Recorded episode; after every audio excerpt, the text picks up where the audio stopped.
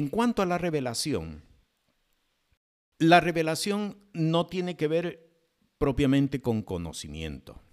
Y aquí tenemos que quitar un concepto falso que se ha establecido de, muchos tiempo atrás, muchos años. Es un concepto filosófico, no necesariamente religioso. Es un concepto filosófico, donde se define que revelación es todo lo oculto, todo lo místico, todo lo que eh, se presenta en forma misteriosa. Eso no es revelación. Eso es sencillamente, la palabra lo presenta como ocultismo. Revelación tiene que ver con todo lo que Dios nos permite entender.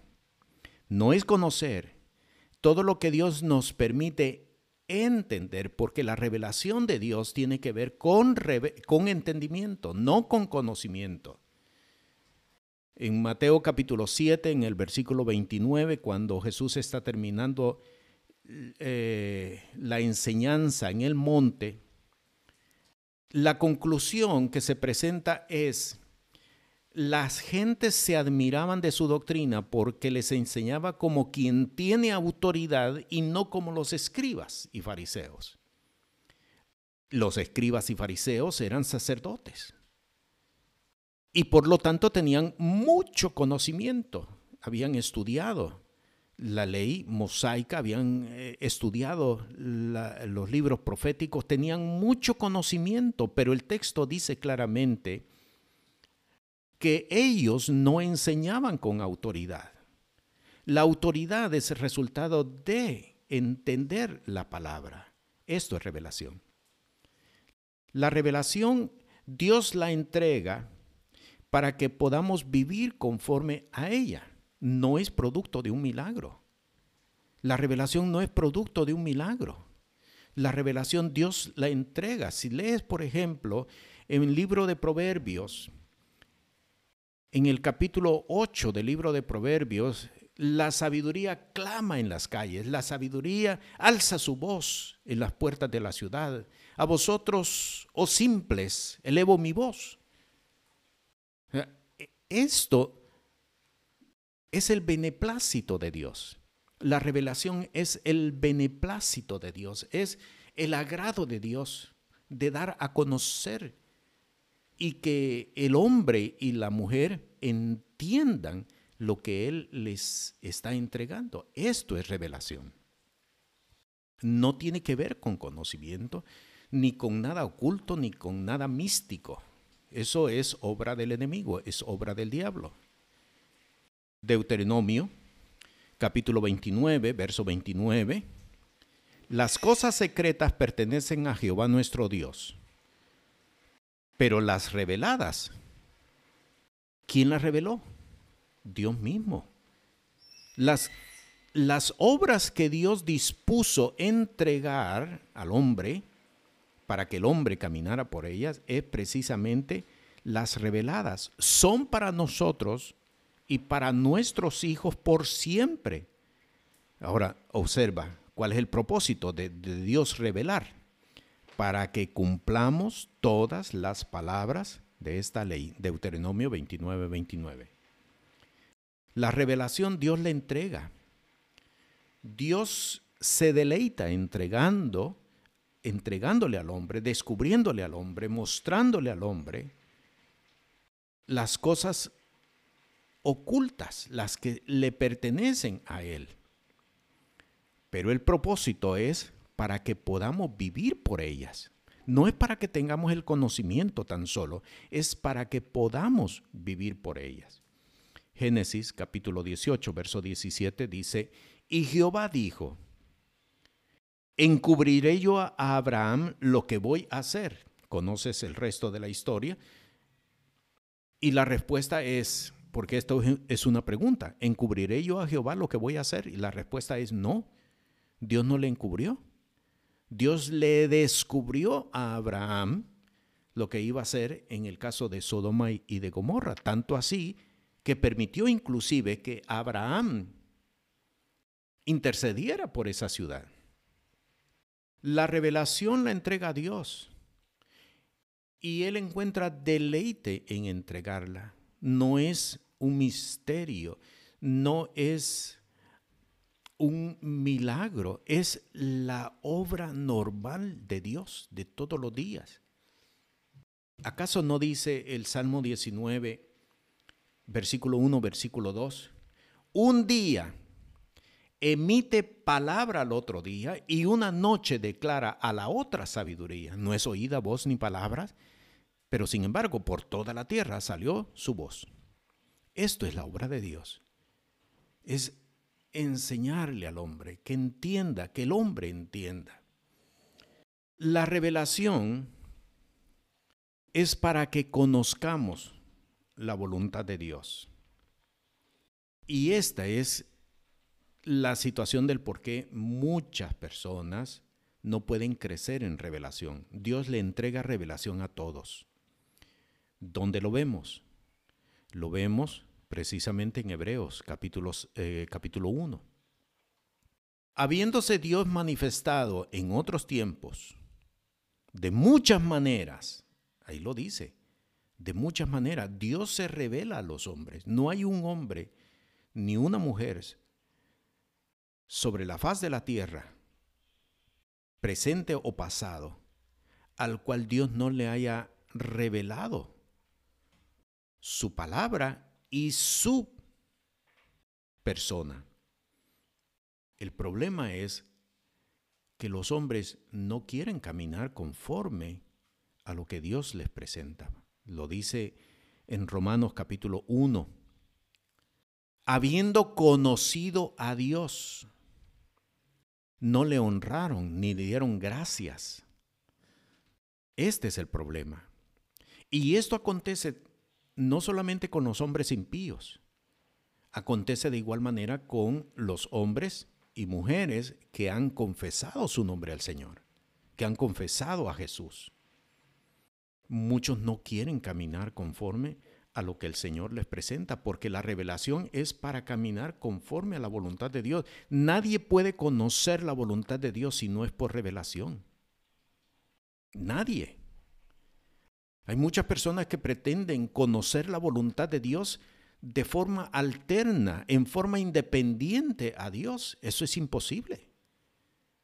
No se puede desarrollar para poder conocer la voluntad de Dios tengo que conocer la revelación, tengo que entender la revelación y caminar por ella, hacer por ella.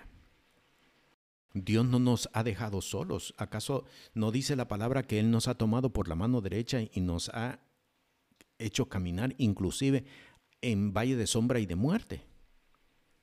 ¿Cómo es posible de que confesemos que Dios está con nosotros aún en el medio del valle de la sombra y de la muerte, como si fuera un ser extraño, el cual no comparte su voluntad. Por eso es importante entender que Dios quiere que nosotros caminemos por revelación. Y Dios entrega. El problema ha sido que no queremos caminar por ello.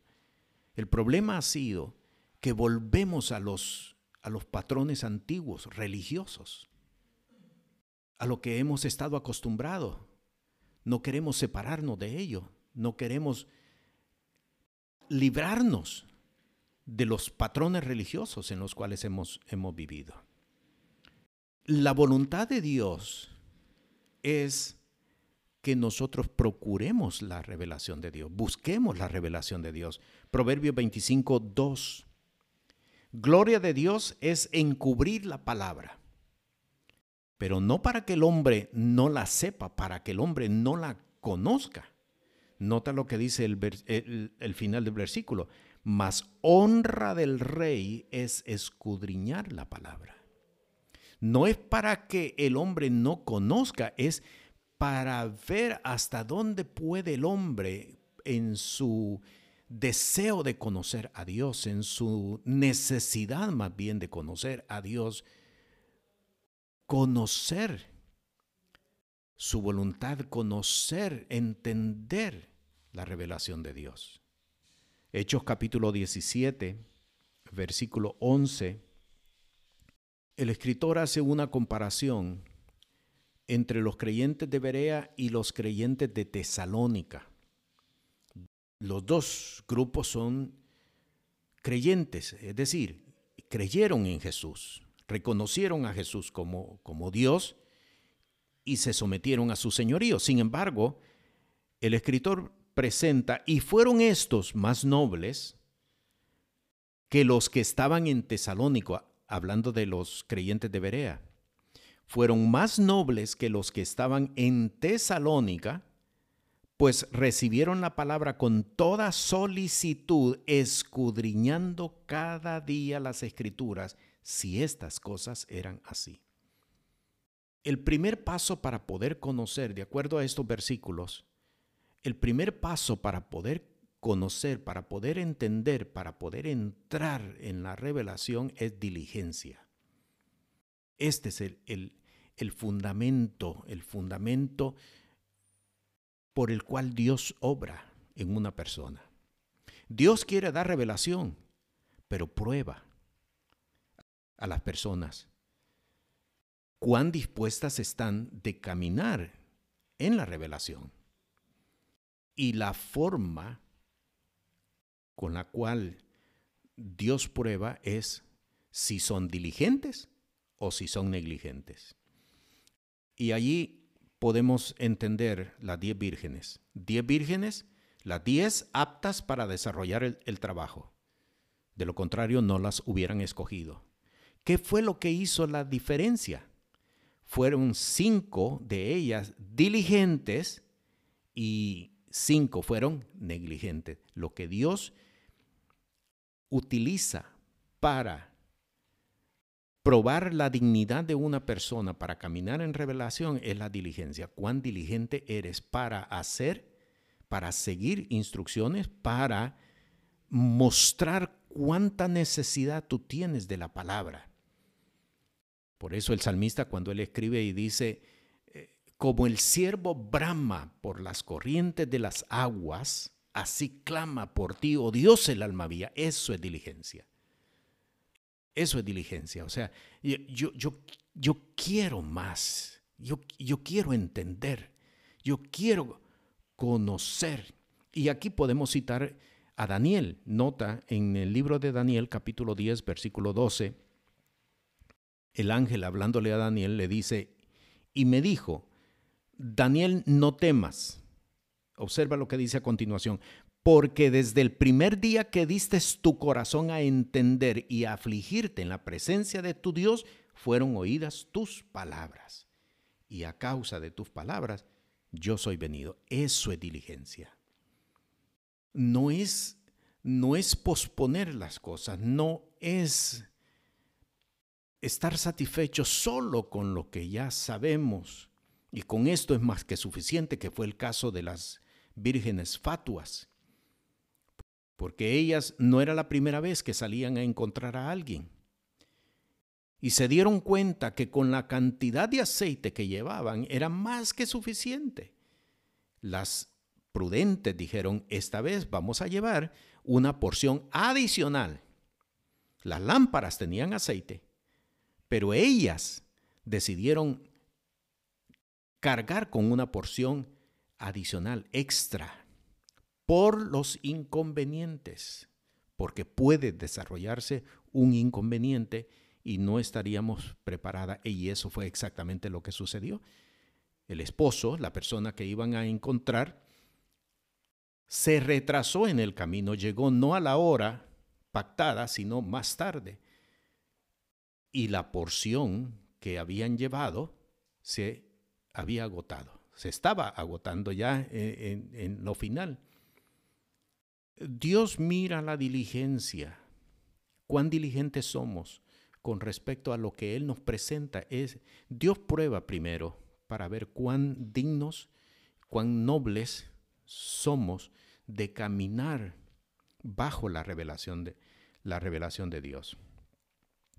La revelación de Dios es la forma de vivir sobre la tierra según los principios de vida del cielo.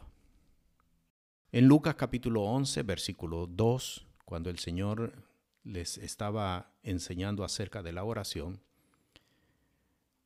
leemos lo siguiente, cuando orareis, decid, Padre nuestro que estás en los cielos, sea tu nombre santificado, venga tu reino, sea hecha tu voluntad, como en la tierra, como en el cielo, así también en la tierra. Revelación es la forma de vivir sobre la tierra según los principios de vida del cielo. Para que podamos establecer sobre esta tierra, con nuestra presencia, la voluntad de Dios sobre la faz de la tierra. Este es el propósito. Este es el propósito. Así es que Culto y revelación son parte de la vida de un hombre de fe, de la vida de una mujer de fe, pero hay que entenderlo.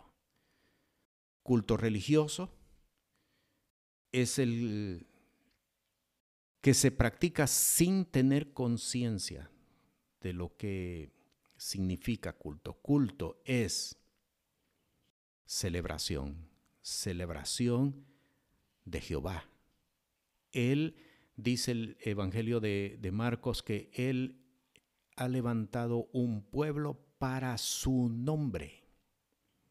Celebrar lo que Dios ha hecho, celebrar lo que el Señor ha hecho con nosotros. Díganlo los pueblos, díganlo los pueblos, que el Dios eterno, el Todopoderoso, ha sido grande en medio de nosotros, su mano poderosa, esto es culto, es celebración.